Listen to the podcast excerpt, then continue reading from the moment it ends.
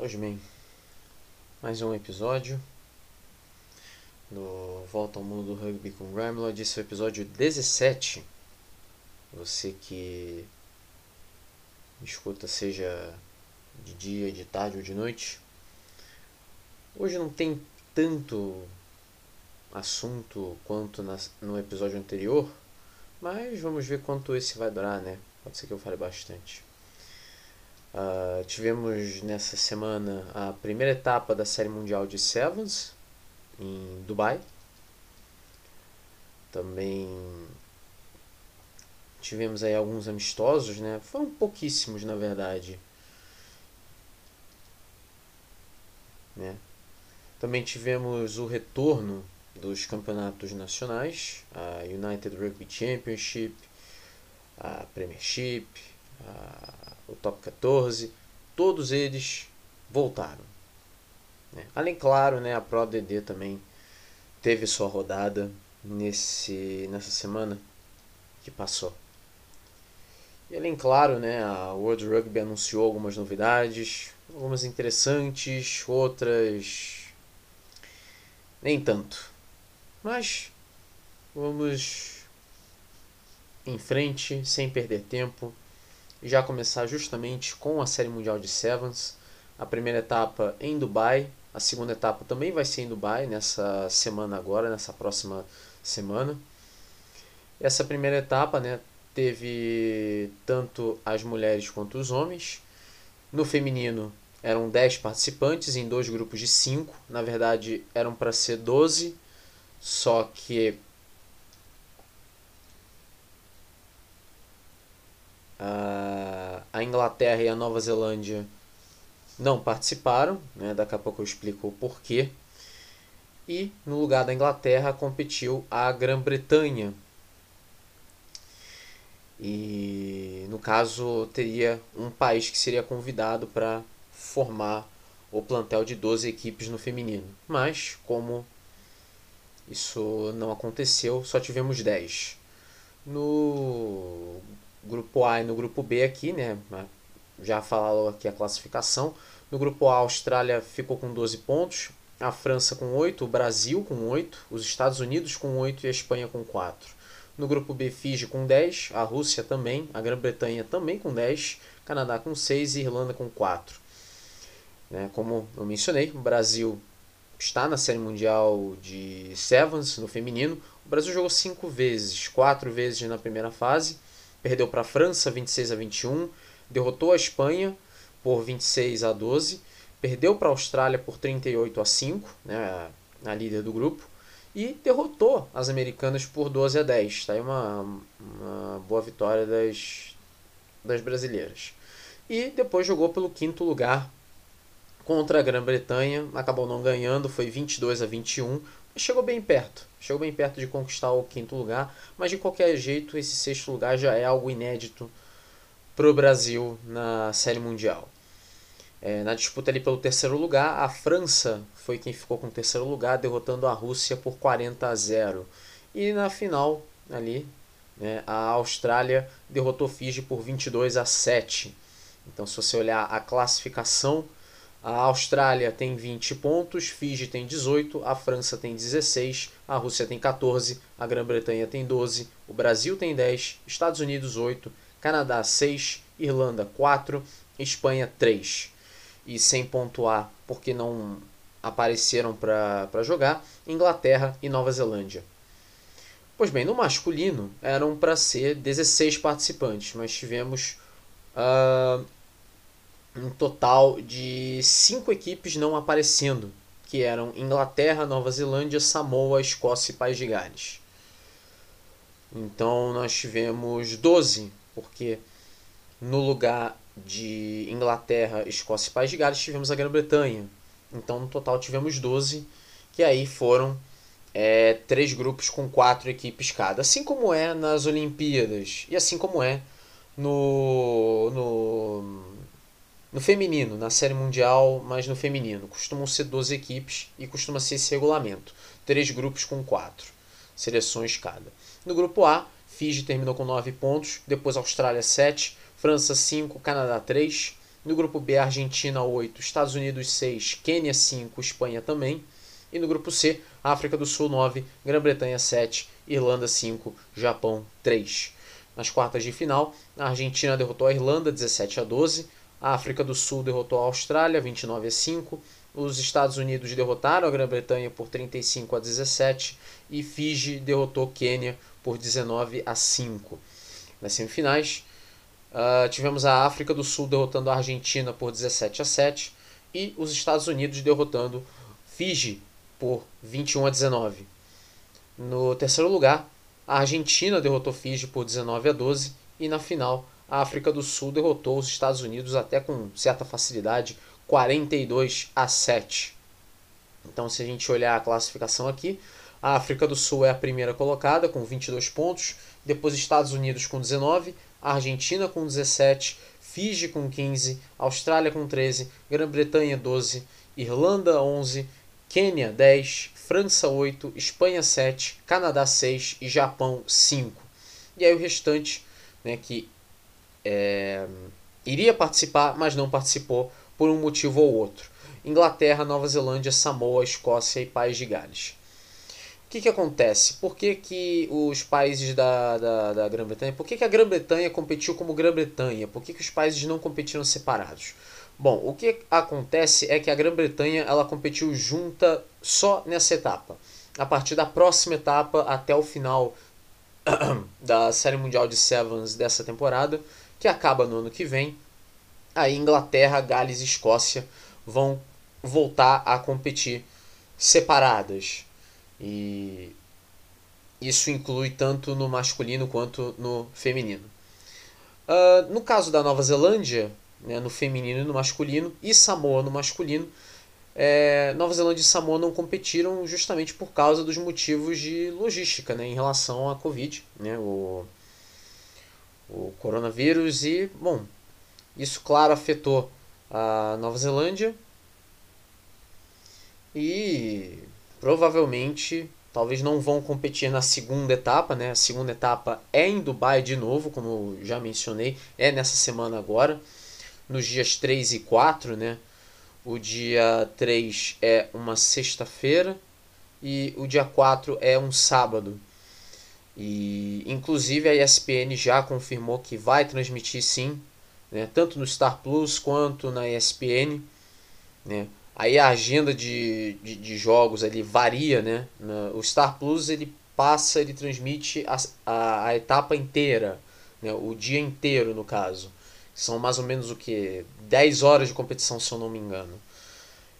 E divididos em dois dias. Enquanto que a ESPN pega os jogos uh, finais de cada dia, né? numa cobertura ali mais ou menos de duas a três horas. Foi o que a ESPN fez nessa primeira etapa e vai fazer na segunda etapa.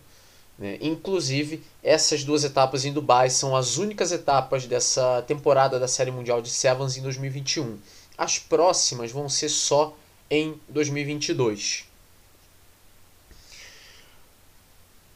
Pois bem, então a gente sai então de Dubai, né? A gente sai dos Emirados Árabes e a gente vai dar uma volta rápida pelo mundo, porque não tivemos tantos amistosos assim. Nós tivemos um amistoso no, no, no feminino, é, as Barbarians derrotando a África do Sul por 60 a 5 no estádio Twickenham, na Inglaterra. 29.581 pessoas assistiram esse jogo, um recorde no rugby feminino. Um jogo então que entrou para a história. Né? Você pode até, você que é um pouco mais é, leigo no rugby feminino pode levar um susto ali. Como assim? A África do Sul perdeu de 65? É, mas a África do Sul no feminino não é lá. É, não é lá do nível do, do, dos Springboks, por exemplo. Então é um placar até absolutamente normal. É, as Barbárias jogaram muito bem esse jogo. E inclusive, caso você queira acompanhar como foi essa partida, tá lá no Twitter no, no Twitter, no YouTube, no canal do YouTube da World Rugby. É só você procurar lá World Rugby que você vai achar ali é, Barbarians contra a África do Sul. 65 foi o jogo, um grande jogo das Barbarians, por sinal. Outro jogo, inclusive, que você pode achar no canal da World Rugby no YouTube é o jogo que teve na sexta-feira, né, o amistoso masculino. Rússia 27, Chile 42, vitória tranquila do Chile. Né?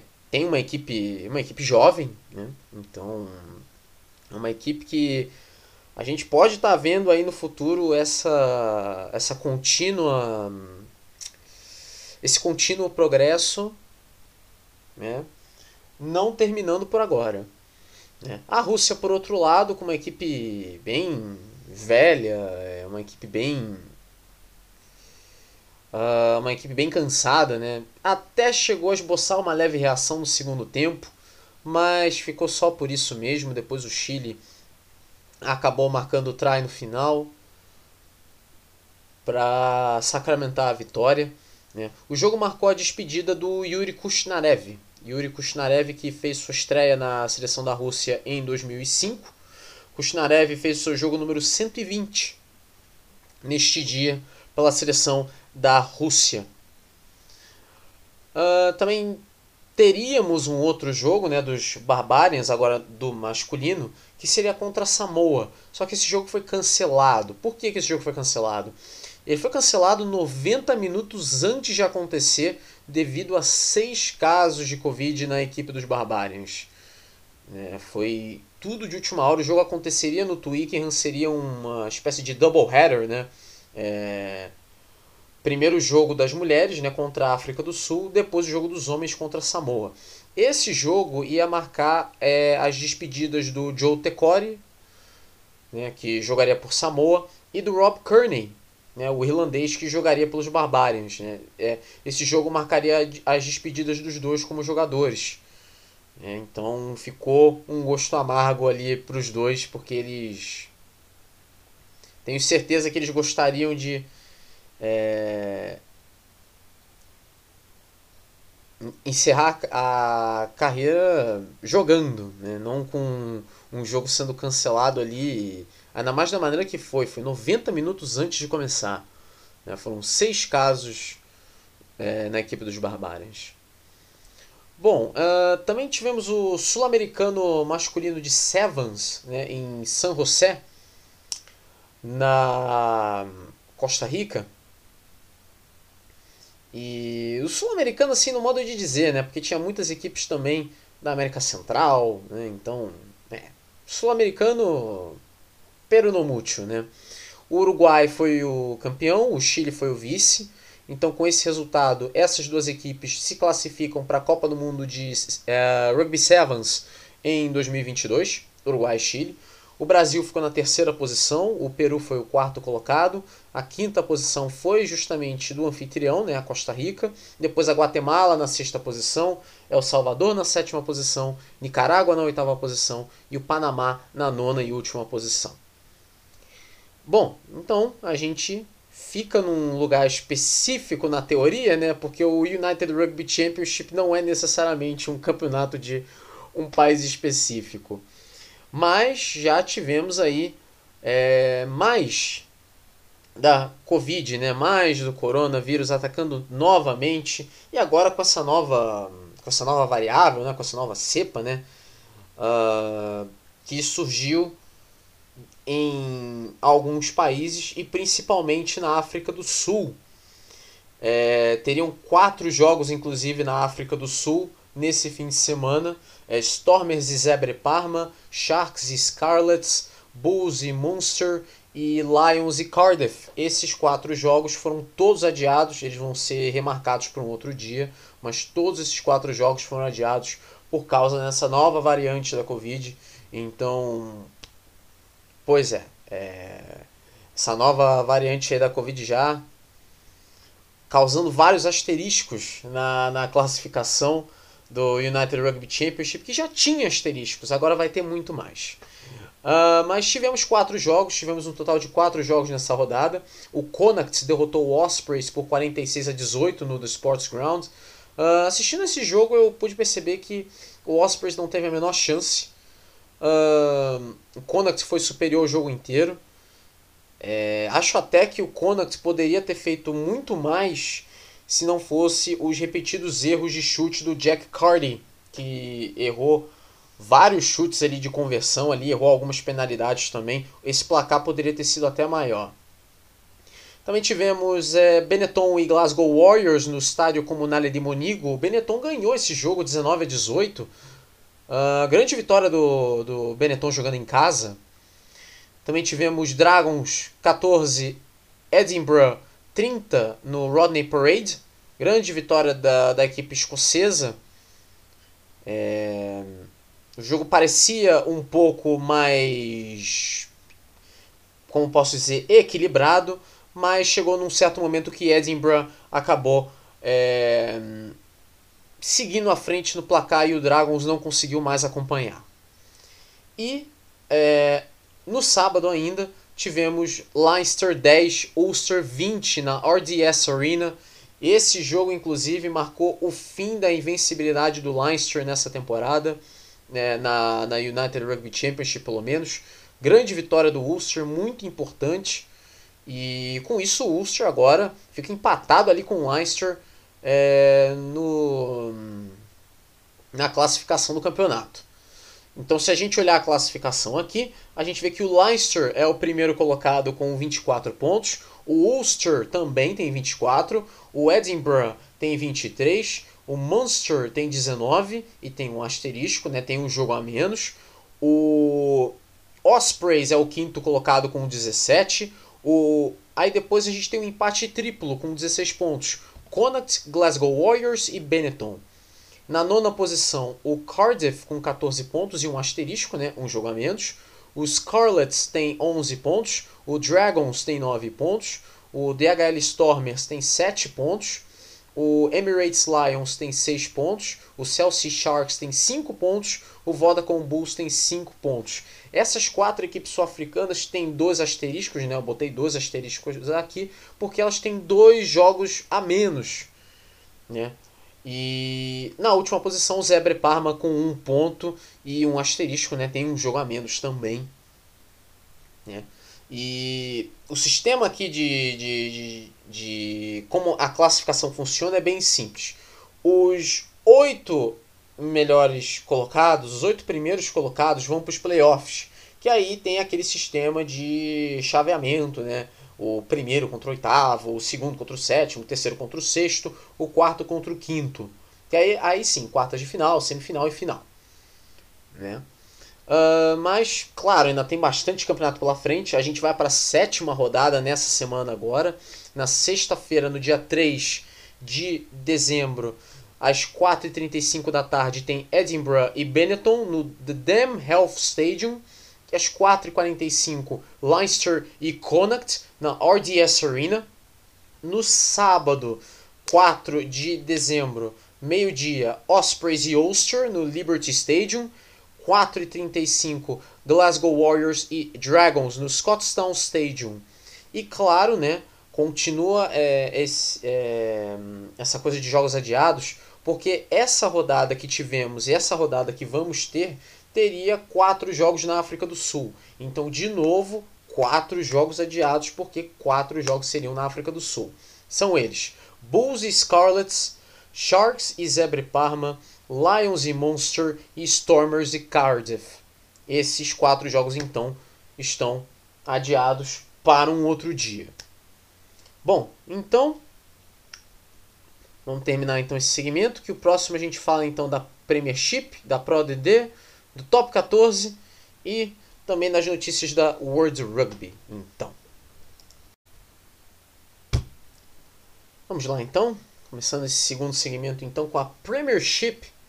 Então a gente sai ali da, da, da Irlanda, né, da, da Escócia, de Gales, da Itália. Aí a gente vai para a Inglaterra, para a nona rodada da Premiership. Tivemos aí jogos bastante interessantes. E começando logo com o jogo que abriu a rodada, Bath 16, Exeter Chiefs 23, jogo no The Recreation Ground, né, a casa do Bath. O Bath quase ganhou esse jogo. O Exeter só conseguiu a vitória graças ao try do Sam Simmons aos 36 do segundo tempo, com o chute de conversão feito pelo Joe Simmons vindo depois. Uh, o Bath ia ganhar o jogo. O Exeter Chiefs, essa é a prova de que o Exeter Chiefs está bastante errático nessa temporada, porque não é, é, a primeira vez que o Exeter Chiefs nessa temporada mostra momentos de bipolaridade, digamos assim, que ganha uma, perde duas, ganha duas e perde três. É, e eu acho que em qualquer outra circunstância, eu acho que o Exeter Chiefs teria perdido esse jogo. Eu acho que é, o Beth fez de tudo para ganhar, talvez ganharia, mas eu acho que talvez se fosse uma outra equipe ganharia esse jogo. E é a oitava derrota do Bath em oito jogos nessa temporada da Premiership. Uh, também tivemos o Bristol Bears uh, recebendo o Northampton Saints no Ashton Gates. Vitória do Northampton Saints 36 a 20. O jogo estava empatado 20 a 20 até os 13 do segundo tempo. A partir daí, depois de um chute, depois de um pênalti do Dan Bigger, o Saints só deu Saints o restante do jogo. O Saints fica com a vitória. Uma vitória importante para o Saints, que isso bota o Saints de volta no, uh, no top 4 ali que vai para os playoffs. Também tivemos Wasps 33, Gloucester 35 na Coventry Arena, jogo com muitos pontos, né? 68 pontos. Também tivemos Harlequins 19, London Irish 22 na Twickenham Stoop. O Harlequins perdeu esse jogo para o London Irish, vitória importante para o London Irish, mas não foi lá uma, um bom momento assim para o Harlequins perder esse jogo não, porque fica cada vez mais distante do Saracens e do Leicester Tigers, que não jogou por sinal, e vê o Northampton Saints chegar. Uh, também tivemos o Newcastle Falcons e o Worcester Warriors no Kingston Park. Esse jogo terminou 24 a 24, jogo bastante apertado. Não parecia que tinha favorito e não tinha. E o jogo terminou empatado, 24 a 24. Um jogo muito bom, um jogo muito disputado. Esse jogo, inclusive, ia acontecer na sexta-feira, só que ele foi adiado para o sábado por causa das fortes chuvas que caíram é, em Newcastle. Então, por isso, é, esse jogo aconteceu no sábado, mas o jogo foi muito bom, foi muito, muito bom, muito disputado. E claro, né, para fechar a rodada no domingo, né, nesse domingo agora, né, Tô gravando isso já na segunda-feira, já são 2 e 11 da manhã essa altura. Então ontem, né, no domingo, tivemos a vitória do Saracens contra o Sale Sharks, 25 a 14 no Stonex Stadium. O Saracens foi superior o jogo inteiro, né, chegando a estar aí ganhando de 18 a 0. O Sharks ainda teve o Byron McGuigan expulso aos 5 do segundo tempo. Né? E isso acabou piorando as coisas para o Sale Sharks, que está cheio de desfalques. Pelo menos agora teve o retorno do AJ McGuinty, por exemplo. O AJ McGuinty retornou de lesão. Né? Claro que ele não vai ficar para a próxima temporada, isso a gente já sabe de é salteado, mas foi bom ver ele de volta, acertando aí alguns chutes. E, bom, de qualquer jeito, não tem sido uma boa temporada para o Sale Sharks. Uh, uma temporada muito errática e claramente dá para ver isso na tabela ali na, na, na, classificação do campeonato. Vale lembrar que o Leicester Tigers, o líder do campeonato, foi justamente o time que folgou nessa rodada. A classificação, o Leicester Tigers tem 37 pontos, o Saracens tem 31, o Harlequins tem 28, o Northampton Saints tem 25 e sobe uma posição. Na quinta posição, o Exeter Chiefs com 24 e décima posição. Depois o Gloucester com 23, London Irish 21, sobe duas posições. O Newcastle Falcons com 20 pontos e décima posição. Wasps com 17 sobe uma posição. O Sale Sharks com 17 desce duas posições. E aí a gente vê Bristol Bears com 14, Worcester Warriors também e o Bath com 4. Jogaram um total de 9 jogos o Exeter, London Irish, Sale Sharks e Worcester Warriors. Jogaram oito jogos o Leicester Tigers, Saracens, Harlequins, Northampton Saints, Gloucester, Newcastle Falcons, Wasps, Bristol Bears e Bath. A décima rodada, como eu sempre falo, é... a BT Sports não transmite todos os jogos. Ela transmite ou dois ou três. Nesse caso, São três jogos que a BT Sports transmite e, por consequência, o Star Plus transmite também. O Star Plus, por, é, por sinal, transmite também a United Rugby Championship. Isso eu tinha esquecido de mencionar. Eles têm também os direitos de transmissão da URC, no, no Star Plus, no caso. E lá, se eu não me engano, eles transmitem todos os jogos. No caso, então na teoria eles vão transmitir os quatro jogos. Né? Mas eu não tenho lá muita certeza disso não. Mas até onde eu sei, eles têm os direitos de transmissão sim da, da United Rugby Championship. Já da Premiership vão ser três jogos. Na sexta-feira, no dia 3, é um jogo, é um jogo só que vai ter e é justamente o jogo que vai ser televisionado. Às 4h45, Gloucester e Bristol Bears no King's Home. Um jogo muito importante para o Bristol Bears que precisa da vitória para sair ali das últimas posições e tentar alguma coisa melhor, né? Galgar voos, né, melhores, porque não tem rebaixamento, mas também para conseguir uma colocação melhor, quem sabe um dia chegar nos playoffs, né? A gente está chegando na décima rodada agora, tem muito campeonato pela frente, tudo pode acontecer. Né? Tem também a zona de classificação para a Champions Cup da próxima temporada, da Challenge Cup, que isso aí já é uma outra história. Né? E esse jogo vai ser transmitido pela BT Sports e a, o Star Plus também transmite esse jogo, Gloucester e Bristol Bears, na sexta-feira, 4h45 da tarde. Jogo muito importante para as duas equipes. E também importante para o Gloucester para entrar ali nos quatro primeiros, porque os quatro primeiros ali vão para os playoffs no final da temporada. No sábado são quatro jogos, mas só um é transmitido. Todos os jogos acontecendo ao mesmo tempo, ao meio-dia. O jogo transmitido é Exeter Chiefs e Saracens no Sandy Park, jogo que a BT Sport transmite e o Star Plus também. Jogo muito bom esse que vai ser. O Exeter Chiefs é o quinto colocado, o Saracens é o segundo. O Saracens quer ganhar para chegar perto do Leicester Tigers e o Exeter Chiefs quer ganhar para voltar para a zona ali de playoffs entre os quatro primeiros ali então é muito importante esse jogo. Esse jogo vai ser muito bom. Vai acontecer ao meio-dia. Os outros jogos no mesmo horário, né, ao meio-dia no sábado, mas esses aí já não vão ser transmitidos. London Irish e Newcastle Falcons no Community Stadium em Brentford. Uh, Northampton Saints e Bath no Franklin's Gardens. E Worcester Warriors e Wasps no Six Ways. Jogo, inclusive, também interessante para o Worcester Warriors, da mesma maneira em relação ao Bristol Bears. As duas equipes têm 14 pontos e precisam ganhar para melhorar um pouco, né? tentar alguma coisa melhor nesse campeonato. E no caso do Wasps, o Wasps tem é, 17 pontos, é o nono colocado, e tentar chegar mais perto ali uh, de um Gloucester, de um London Irish, tentar passar ali o Newcastle Falcons, talvez é um jogo bastante importante para as duas equipes. E no domingo, no dia 5, ao meio-dia, Leicester Tigers e, Har e Harlequins no Welford Road. Jogo transmitido pela BT Sports e pelo Star Plus. Jogo, esse jogo vai ser muito bom. É o líder contra o terceiro colocado esse vai ser jogão, hein? Domingo, dia 5, meio-dia, Leicester Tigers e Harlequins. Esse jogo vai ser bom. Primeiro colocado contra o terceiro. Jogo na casa do Leicester Tigers. Vale lembrar que quem não joga nessa rodada é o Sale Sharks.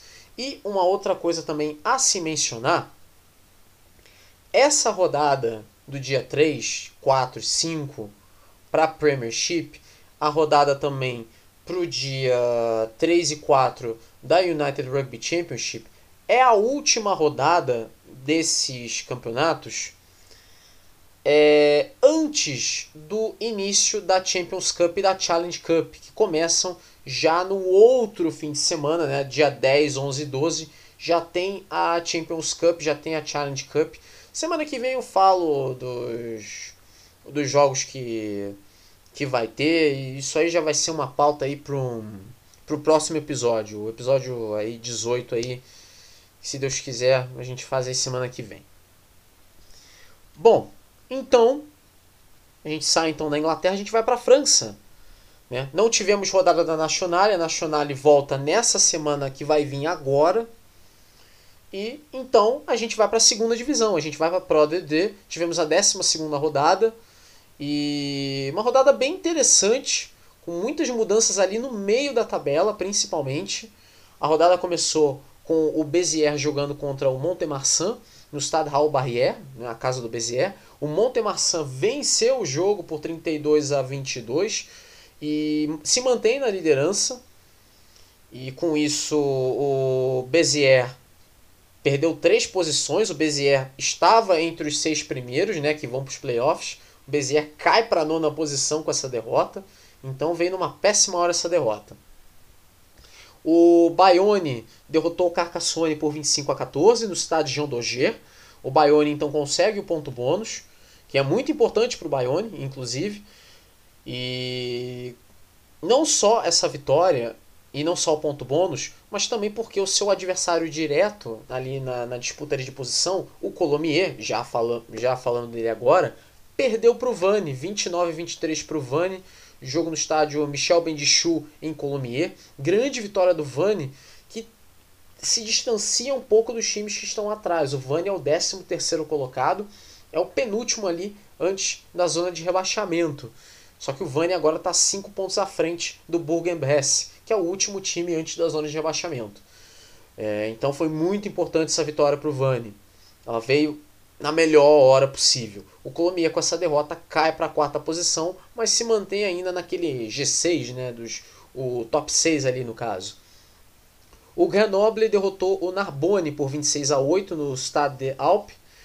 Né, com essa vitória, o Grenoble não muda absolutamente nada. O Grenoble ainda é o 12, né, mas chega um pouco mais perto de outras equipes, né? Uh, como o Carcassonne, por exemplo, o Carcassonne perdeu nessa rodada para o Bayonne.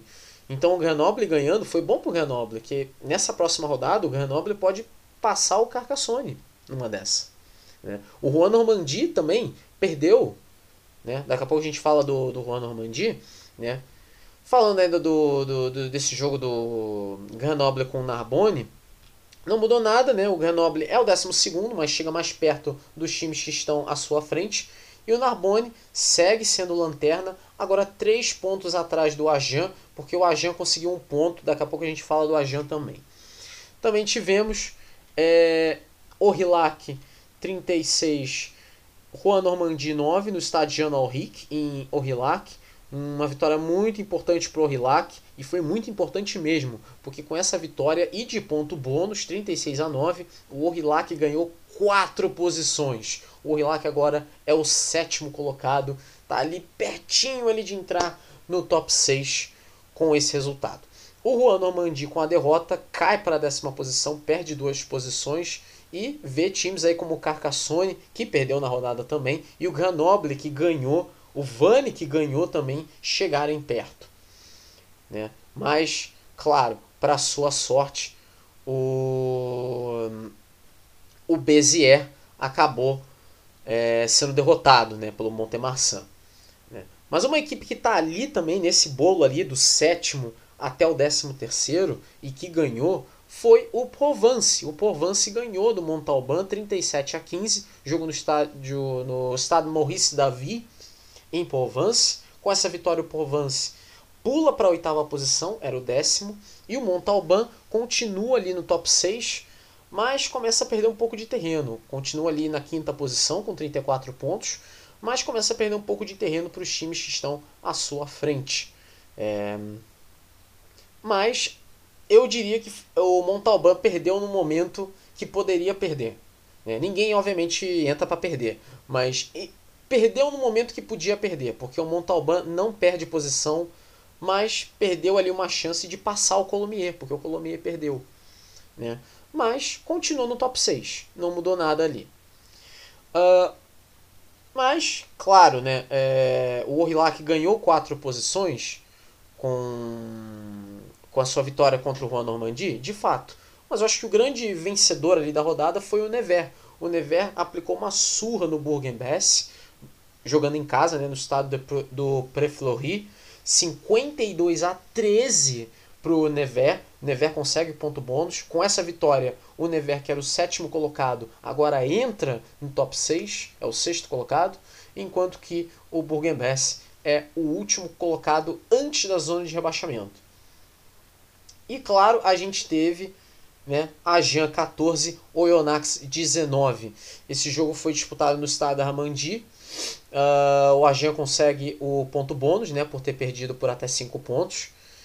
E esse jogo foi televisionado, né, assim como Bezier e Montemarçan.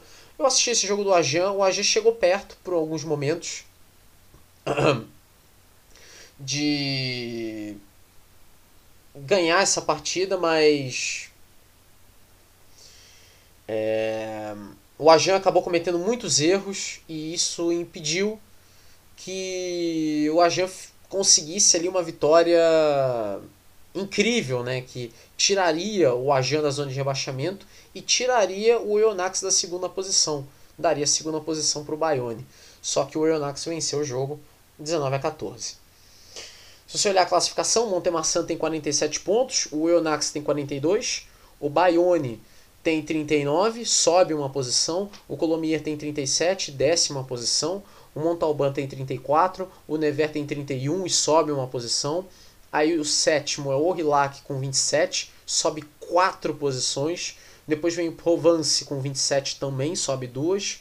O Béziers tem 26 e desce 3 posições. O Anormandia é o décimo com 25 só, e desce 2 posições. O Carcassonne também desce 2 posições, mas tem 24 pontos, é o décimo primeiro. Depois vem Grenoble com 21, Vannes 21, Bourg-en-Bresse 16 e aí os dois últimos, Agen 16, Narbonne 13. Vale lembrar que é como eu sempre explico ali no, na ProDD, o primeiro e o segundo colocado se classificam direto para as semifinais. O terceiro ao sexto disputa playoffs. Eles se enfrentam ali, né? Terceiro contra sexto, quarto contra quinto. E quem vencer vai para a semifinal enfrentar o primeiro e o segundo. Vai ter a semifinal e a final. E o campeão, né, o vencedor dessa final, sobe para o top 14 direto.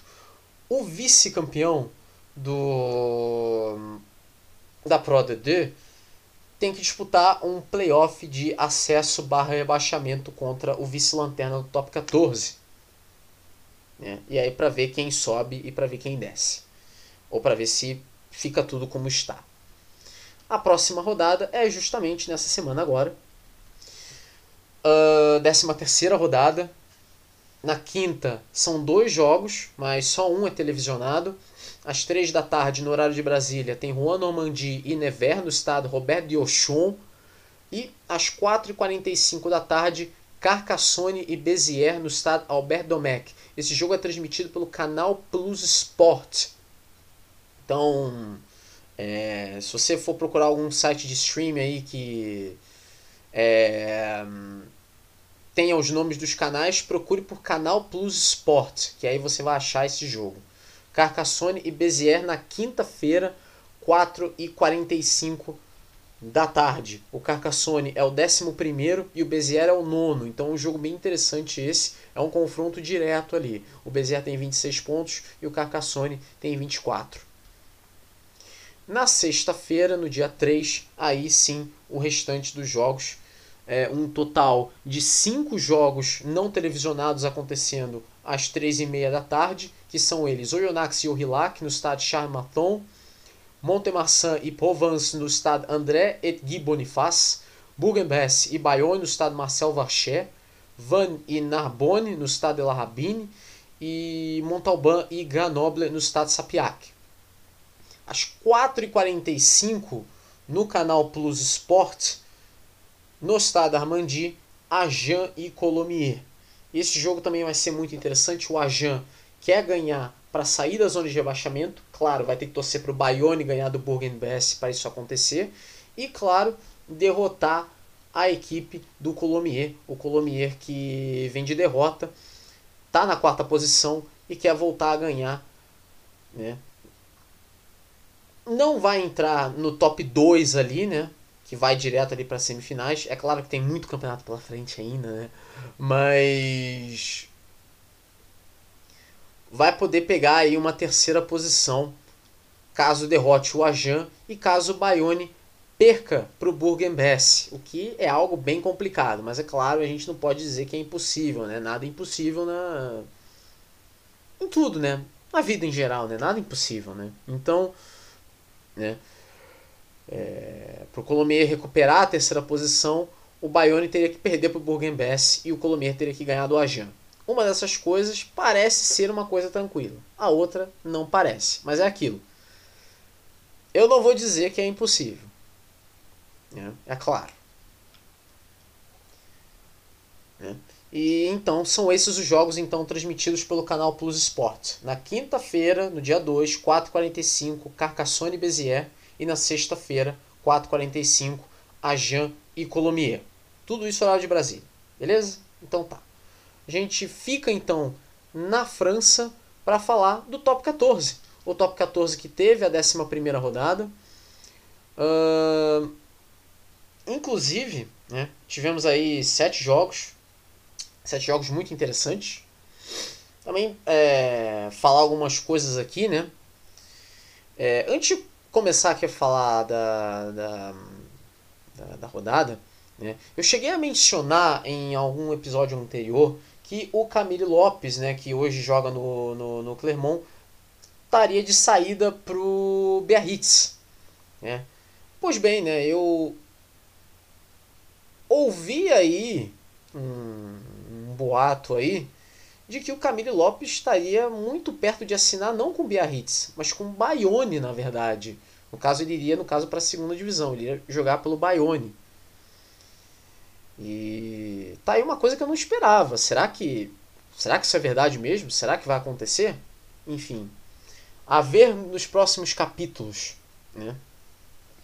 A rodada começou, né, do top 14 justamente com a vitória do Biarritz, né, contra o Estado francês, o jogo no Parque dos Esportes da Guilheira, 17 a 14 para o Biarritz, o Estado francês consegue o ponto bônus defensivo, né, o que é importante para o Estado francês, porque o Estado francês está lá embaixo na tabela, mas é uma vitória muito importante para o Biarritz, porque o Biarritz também está lá embaixo na tabela. Não à toa, o Biarritz é o lanterna, mas essa vitória foi muito importante. Ainda é o lanterna, mas foi uma vitória muito importante quando eu falar da classificação, eu explico por quê. Também tivemos o Montpellier derrotando o Castres por 25 a 24 no GGL Stadium. O Castres consegue o ponto bônus defensivo por ter perdido por um ponto. Uh, vitória muito importante do Montpellier que se mantém no top 6, porque uma coisa que dá para ver no, no top 14, até mesmo no, na Pro DD em alguns momentos, que a Pro DD não tá tendo muito disso não. Mas no top 14 dá para ver que isso acontece muito. É muito fácil você entrar no top 6.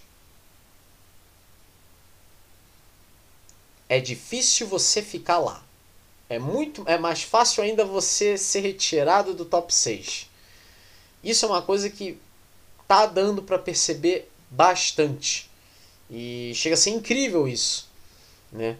O Castre com essa derrota fica na sétima posição, mas não tá tão distante assim não, tá só um ponto atrás do Racing. O Racing é o sexto colocado, o Racing que perdeu, né? Daqui a pouco a gente fala do Racing, Racing que jogou no domingo. Mas o Castre tá só um ponto atrás do Racing, então não tem nada perdido. Lógico, tem muito campeonato pela frente, mas é aquilo. Nunca é bom você ficar muito atrás dos times que estão à sua frente, porque depois você vai chegar no final, você vai querer se recuperar e aí vai ser tarde demais. Então é sempre bom conseguir o máximo de pontos que puder logo de cara. Uh, também tivemos o La Rochelle derrotando o Po, né, o Section Paloise, por 36 a 8 no estado Marcel de Flandre. Grande vitória do La Rochelle que consegue o ponto bônus. La Rochelle sobe duas posições, agora é o quarto colocado. É, eu acho que, como eu falei, é muito fácil uma equipe entrar no top 6, mas é muito difícil uma equipe se manter no top 6. Eu acho que a, a personificação dessa mentalidade é o La Rochelle. O La Rochelle teve muita dificuldade é, para se manter no top 6. É, entrava no top 6 toda vez que ganhava, mas toda vez que perdia, o La Rochelle saía, e saía por muito. caía para sétima, para oitava posição. Teve um momento que chegou a ficar na décima posição. Ronald O'Gara é, chegou a ficar com a cabeça prêmio, inclusive. Falaram até uma possível demissão do Ronald O'Gara, mas isso não aconteceu. Ele continua lá. O La Rochelle está ganhando e agora é o quarto colocado. Né? Vamos ver aí o que, que o La Rochelle vai aprontar aí nas próximas rodadas. Né? Falando em aprontar, tivemos o Perpignan, né? o Perpignan que é o vice-lanterna, o Perpignan derrotou o Clermont por 26 a 24 no estado da Giral, lá em Perpignan. Grande vitória do Perpignan, que é o vice-lanterna. O Clermont continua fora do top 6. É inacreditável o que acontece com o Clermont. O Clermont não vem no bom momento. Vem embalando algumas, algumas derrotas, alguns resultados ali inimagináveis. E isso é ruim pro Clermont. Tá, o Clermont tá um ponto atrás do Racing. Mas. Né? Pode passar na, na, nessa próxima rodada aí, se ganhar, torcer para uma derrota aí do Castelo, torcer para uma derrota do Racing. Pode entrar no top 6. Mas não é bom ficar nessa situação perdendo o jogo. É, dando mole aí em jogo que não tem que dar mole. E aí perderam quatro pontos, só ficaram com um ponto. Deram muito mole aí o Clermont. Acabou ficando com a vitória aí o Perpignan, que é uma vitória muito importante para o Perpignan, que não fica longe dos times que estão à sua frente. O Perpignan é o 13 terceiro colocado, que é justamente aquela zona de playoff ali para é, acesso barra rebaixamento. Uh, aí depois, né, depois desses quatro jogos que aconteceram ao mesmo tempo, a gente teve Toulon e Lyon. O Toulon ganhou esse jogo por 19 a 13, né? O jogo foi no estado maior em Toulon. Mas o que chamou atenção foi o Bastarro, Mathieu Bastarro, que joga né, pelo Toulon. E que coisa, né? Que coisa lamentável. O Bastarro tinha voltado, ele tinha acabado de voltar de uma lesão, ele tinha acabado de voltar de uma lesão grave. E ele sofreu outra. Né? Perdão, ele joga no Lyon. Ele joga no Lyon. Ele jogou no Toulon. Ele jogou no Toulon. Olha só fazendo caca.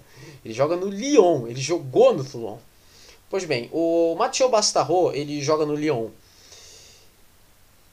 Era o primeiro jogo dele retornando de lesão. O que que acontece? Ele se machucou de novo. Ele se machucou de novo, foi lesão nos dois joelhos.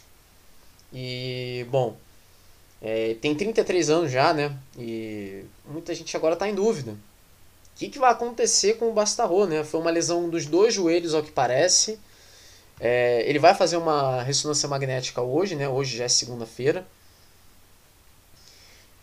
Uh, ele vai fazer uma ressonância magnética para ver qual é a gravidade dessa lesão, porque ao que me parece é uma lesão muito grave. E bom, a gente torce para que ele possa pelo menos voltar o quanto antes, mas essa temporada, dependendo do que for o diagnóstico da lesão, talvez ele não volte. É, o que é uma pena, uma pena, uma pena, uma, é uma coisa lamentável.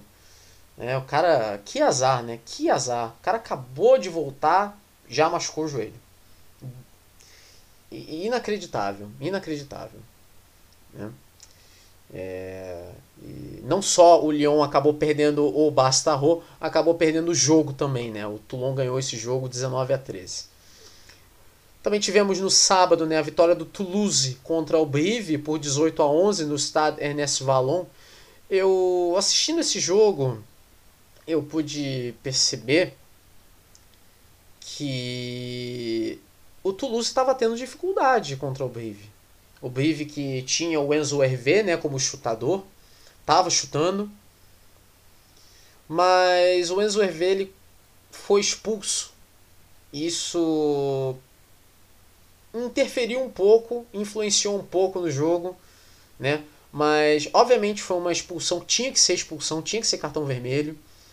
Ele foi um acidente, mas ele acabou dando um chute na cabeça de um jogador do Toulouse. O jogador do Toulouse estava caído, ele acabou chutando a cabeça do jogador do Toulouse. mas foi um acidente. O que, que acontece? A jogada era o seguinte: a bola tinha caído e tinha caído perto da cabeça do jogador do Toulouse. O Enzo Hervé ele foi chutar a bola para longe, só que a bola ela rebimbou, né, ela deu uma ricocheteada, né, deu um kick ali que enganou ele e quando ele foi fazer o movimento para chutar a bola, a bola não estava lá. O que estava lá era a cabeça do jogador do Toulouse e aí foi certinho, né? Nada de, de muito grave aconteceu, né? Ali naquela situação, né? Mas é aquilo, foi um acidente, mas ele correu o risco, né? Tipo, a bola tá ali, mas a cabeça do adversário tá ali. Se você vai meter o pé para chutar a bola com a cabeça do adversário ali perto, você corre o risco de chutar a cabeça do adversário. E foi o que ele fez. Foi um acidente? Foi. Mas a expulsão foi merecida, porque ele correu o risco. Né? Então, quando você corre o risco, uma coisa, uma coisa ou outra vai acontecer.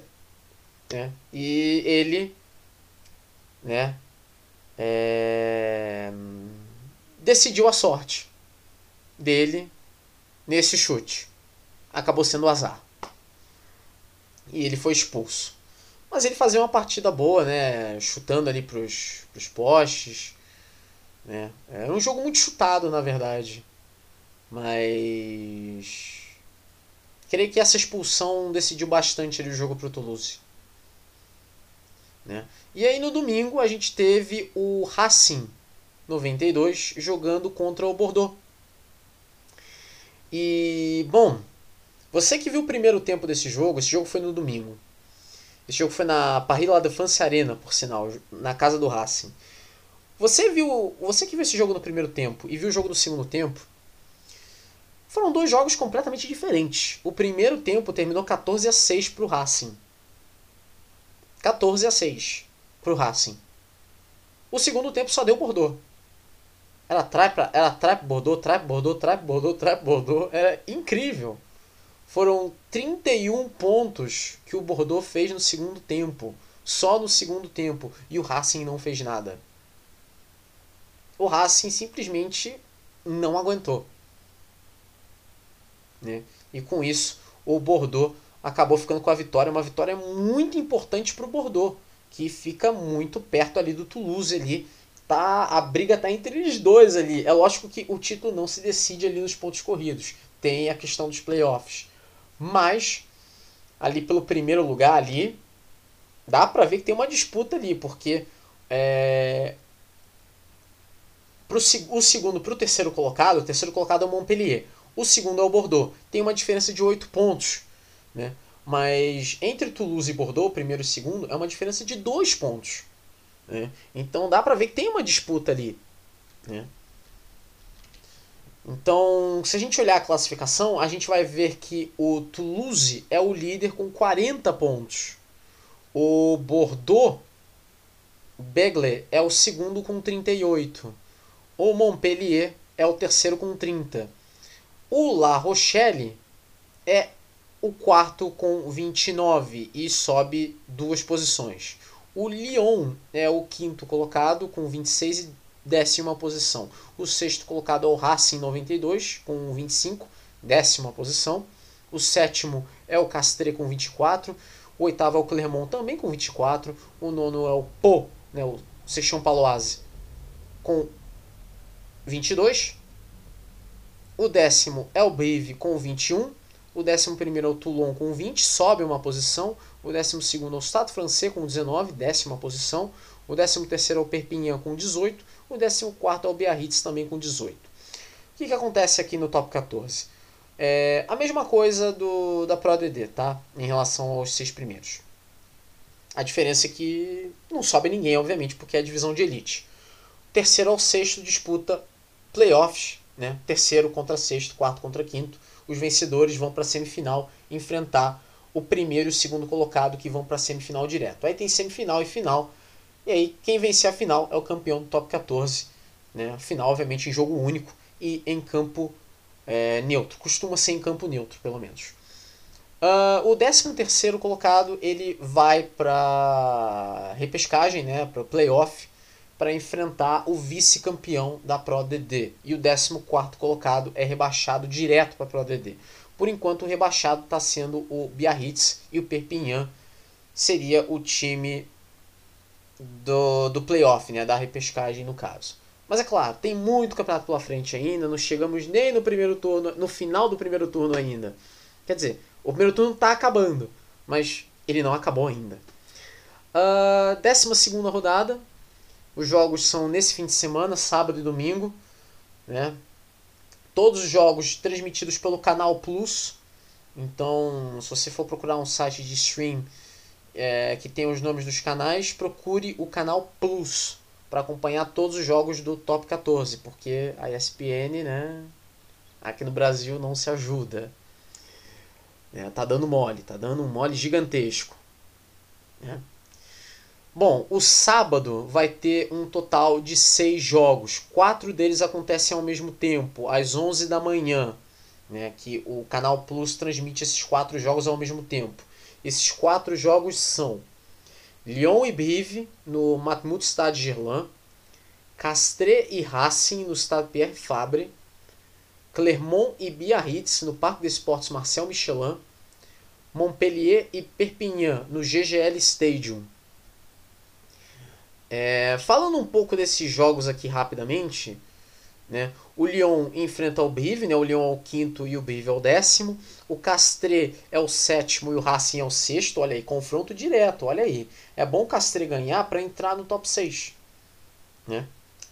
Então esse jogo vai ser muito importante, esse jogo vai ser muito interessante. Clermont e Biarritz, né? o Clermont quer ganhar também para entrar no, no top 6. Né? Uh, o Biarritz quer ganhar para sair da zona de rebaixamento. Claro que não depende de si. E né, Montpellier e Perpignan. Montpellier é o terceiro colocado, o Perpignan é o décimo terceiro. Perpignan quer tentar chegar mais perto do Toulouse e do Bordeaux, tá 8 pontos atrás do Bordeaux, 10 pontos atrás do Toulouse. E o Perpignan quer ganhar para sair ali da zona de playoffs ali e não quer nem saber de zona de rebaixamento. Então o negócio para o Perpignan é ganhar. No sábado também, é... só que uma hora da tarde, né? Esses primeiros quatro jogos são às 11 da manhã. Tudo isso no horário de Brasília, por sinal. Uma hora da tarde, Po e Toulon, Section Paloise e Toulon, no estado do Ramon. O Po é o nono colocado e o Toulon é o décimo primeiro. O Po tem 22 pontos, o Toulon tem 20. É um confronto direto ali, é um, vai ser um jogo bem interessante esse. Às 5 e 5 da tarde tem Bordeaux-Begley e Toulouse no estádio Jacques Chaban-Delmar. Esse jogo vai ser bom. É o líder contra o vice-líder. O líder Toulouse contra o vice-líder Bordeaux-Begley. Sábado, 5 e 5 da tarde. É no Canal Plus esse jogo. Então, eu se fosse você, não perderia. Aliás, essa rodada inteira, essa rodada inteira tem jogos muito interessantes. E no domingo, né, no dia 5, 5 e 5 da tarde, né, o Canal Plus também transmite, Stade Francês e La Rochelle, esse jogo no estádio Jean Bouin. O Stade Francês é o 12 é o último time antes ali da zona de rebaixamento. E o La Rochelle é agora o quarto colocado. O La Rochelle quer ganhar para passar ali o Montpellier.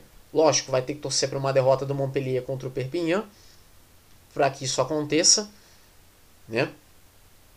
E o Estado francês quer ganhar para sair ali, para fugir de vez ali da zona de rebaixamento, da zona de playoff ali, tentar chegar no pessoal ali que está à sua frente, Toulon, Brive, Pau, né?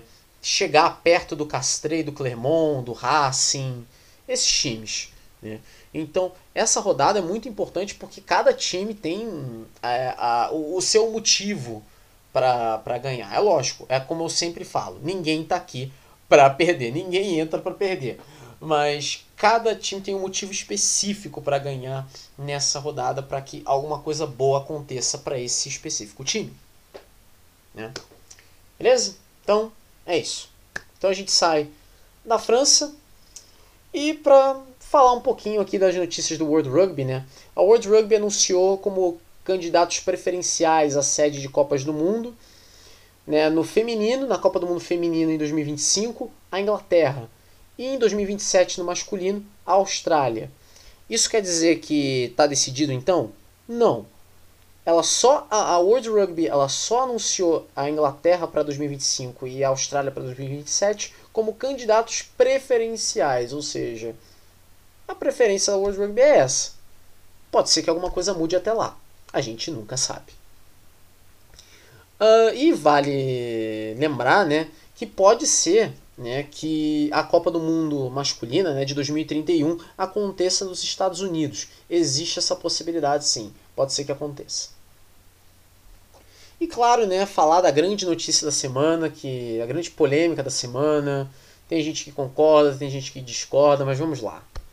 A World Rugby aprovou uma nova regra em que atletas podem trocar de seleção. É necessário estar três anos sem jogar pela primeira seleção e a troca só poderá acontecer apenas uma vez na carreira. Ai meu Deus, que coisa. Isso, essa regra, ela é muito ruim para os times do segundo escalão. Ela é muito ruim. Ela atrapalha tanto o desenvolvimento de tantas equipes, né? É, eu acho que um grande exemplo disso é Portugal. Portugal é uma equipe que tem melhorado bastante é, com jogadores vindos de Portugal. Teve algumas naturalizações? Sim. Como quase todas as seleções de rugby do mundo. É raro você achar uma seleção de rugby que não tenha jogador naturalizado. Tem uma exceção ou outra, mas é muito raro. Agora, é, Portugal, por exemplo, já estaria aí indo atrás do Thomas Laranjeira, né? Thomas Laranjeira, jogador do Brive. Né? Ele não jogou né, nessa rodada, ele estava machucado. O Brive, por sinal, que uma coisa que eu esqueci de mencionar, o Brive tinha 13 desfalques nesse, nesse, nesse, nessa semana, hein? Pelo amor de Deus. Todo, todo mundo machucado. Mas, enfim. Voltando aqui ao, ao assunto aqui, né? Portugal aparentemente já estaria indo atrás dele. É, a Argélia já estaria interessada em alguns jogadores da seleção da França, que não jogam mais pela França. Um clássico exemplo é o Sofiane Guitoune. Sofiane Guitoune, que joga pelo Toulouse. Né? Ele é descendente de argelino, ele pode jogar pela Argélia. Né? O Maxime Mermot também pode jogar pela Argélia e ele, inclusive, já teria declarado interesse em jogar pela Argélia, caso houvesse o interesse, caso o interesse seja mútuo. E justamente por causa dessa nova regra, que ela vem justamente para atrapalhar os jogadores vindos do país mesmo, justamente para ficar nessa, ah, vamos trazer jogador naturalizado é, vamos pegar jogador de país, sei lá o que. Gente, isso é ruim. A longo prazo, a, a curto prazo, pode ser bom para as equipes. Mas o curto prazo é exatamente isso. Curto prazo. Curto. O curto é o oposto de longo. Não vai durar para sempre. Então, a longo prazo, isso vai ser horrível. Como é que vai ser o, o. Você vai jogar uma chave de fenda nas engrenagens da, da seleção. Você, é, por um tempo, você destrói o que você constrói por um tempo. Pode ser que você consiga consertar isso, pode ser que uma seleção consiga consertar isso no futuro. Mas será que vai conseguir? Né? Tem gente falando, inclusive, que né, Trinidad e Tobago poderia chamar o Danny Cipriani e os irmãos Armitage, né? o, o, o Armitage e o Stephen Armitage, né? porque os três têm ascendência de Trinidad e Tobago. Né? Mas vale lembrar que Trinidad e Tobago não joga um jogo competitivo faz um total de três anos. Né? Olha que ponto a gente já está chegando. Né? Justamente para manter os jogadores de seleções grandes é, em evidência, em seleção, é apenas para isso. Muitos desses jogadores já têm mais de 30 anos. Não vale a pena. Não vale a pena. A curto prazo, mesmo a curto prazo. Pode ser que a curto prazo tá, seja um grande reforço contra equipes de mesmo nível. Mas e a longo prazo? Como é que vai ser isso depois? Como é que vai ser isso depois? Isso vai, ser, vai complicar de vez depois. Os únicos países que vão se beneficiar com isso é, são os países do Pacífico. Samoa, Tonga, até Fiji mesmo. Né, com tanto de jogadores que jogam pela Austrália, jogam pela Nova Zelândia, vão poder voltar. Né, vão poder jogar por Samoa, Tonga, Fiji. Né, são esses países que vão se beneficiar. Né? Olha a situação, é inacreditável. Eu, eu é, é, não sei, é você que me escuta, não sei sua opinião. O que, que você acha? O que, que você acha? Você acha que é uma boa ideia? Você acha que é uma péssima ideia? Eu acho que é uma ideia horrível.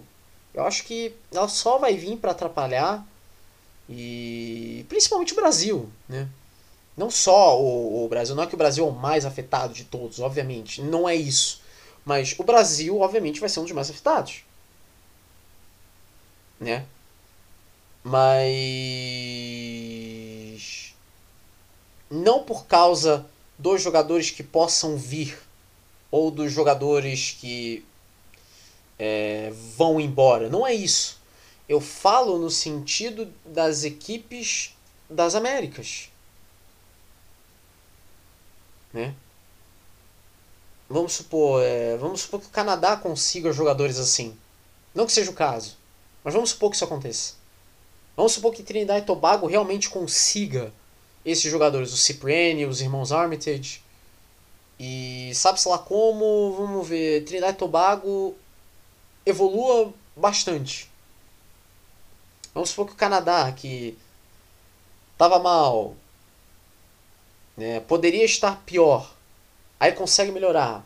Vamos supor que o Brasil esteja melhorando, mas o que impediria uma, sei lá, uma uma classificação do Brasil para uma Copa futura, né, o que está impedindo é justamente o Canadá que melhorou por causa dessa, dessa regra. Né, ou então os Estados Unidos. Né, não que os Estados Unidos necessariamente precise, mas vamos supor que aconteça. Então, assim, Eu não consigo entender como é que isso é uma boa ideia. A não ser que você seja do Pacífico. Né? Você é samoano, tonganês, fijiano, aí tudo bem. Até que é uma boa. Até que é uma boa essa regra.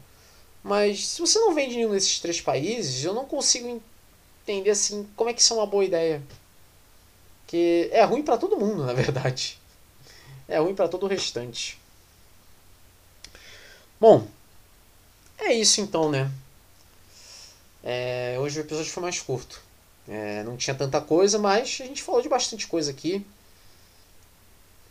É, bom, é isso, né? Episódio 17 chega ao fim. A gente já tá no episódio 17. Nossa. Minha nossa. uh, 5 para as 3 da manhã agora. Bom, então, é botar esse episódio no Anchor e ali por volta de 11 horas da manhã, 1 hora da tarde, ele vai estar disponível. Né? Já fica de olho aí nesse horário aí, né? A não ser que você é, é, escute esse episódio num outro dia. Aí, obviamente, esqueça. Esqueça que eu falei. uh, bom, Semana que vem, né, o episódio 18, se Deus quiser, a gente vai fazer, né? Que aí vai ter mais coisa, vai ter mais rodadas dos campeonatos nacionais, o retorno do, da Top 10, né, da Itália, o retorno da Nazionale, né, mais uma etapa do Sevens, né, em Dubai. Né, presumo que vai ter mais coisa também, outros outros uh, campeonatos também. Então, é isso. É isso e. É hora de dar tchau, basicamente, né? Onde vocês podem me encontrar, né? No Twitter é Grimeloid e no Instagram é The Grimeloid. E como eu digo, como eu sempre digo, esse podcast, né, o Volta ao Mundo do Rugby com Grimeloid, ele está disponível em uh, oito plataformas. E uma delas é o Spotify. Beleza? Então, até a próxima, se Deus quiser. Semana que vem a gente faz o episódio 18. Beleza?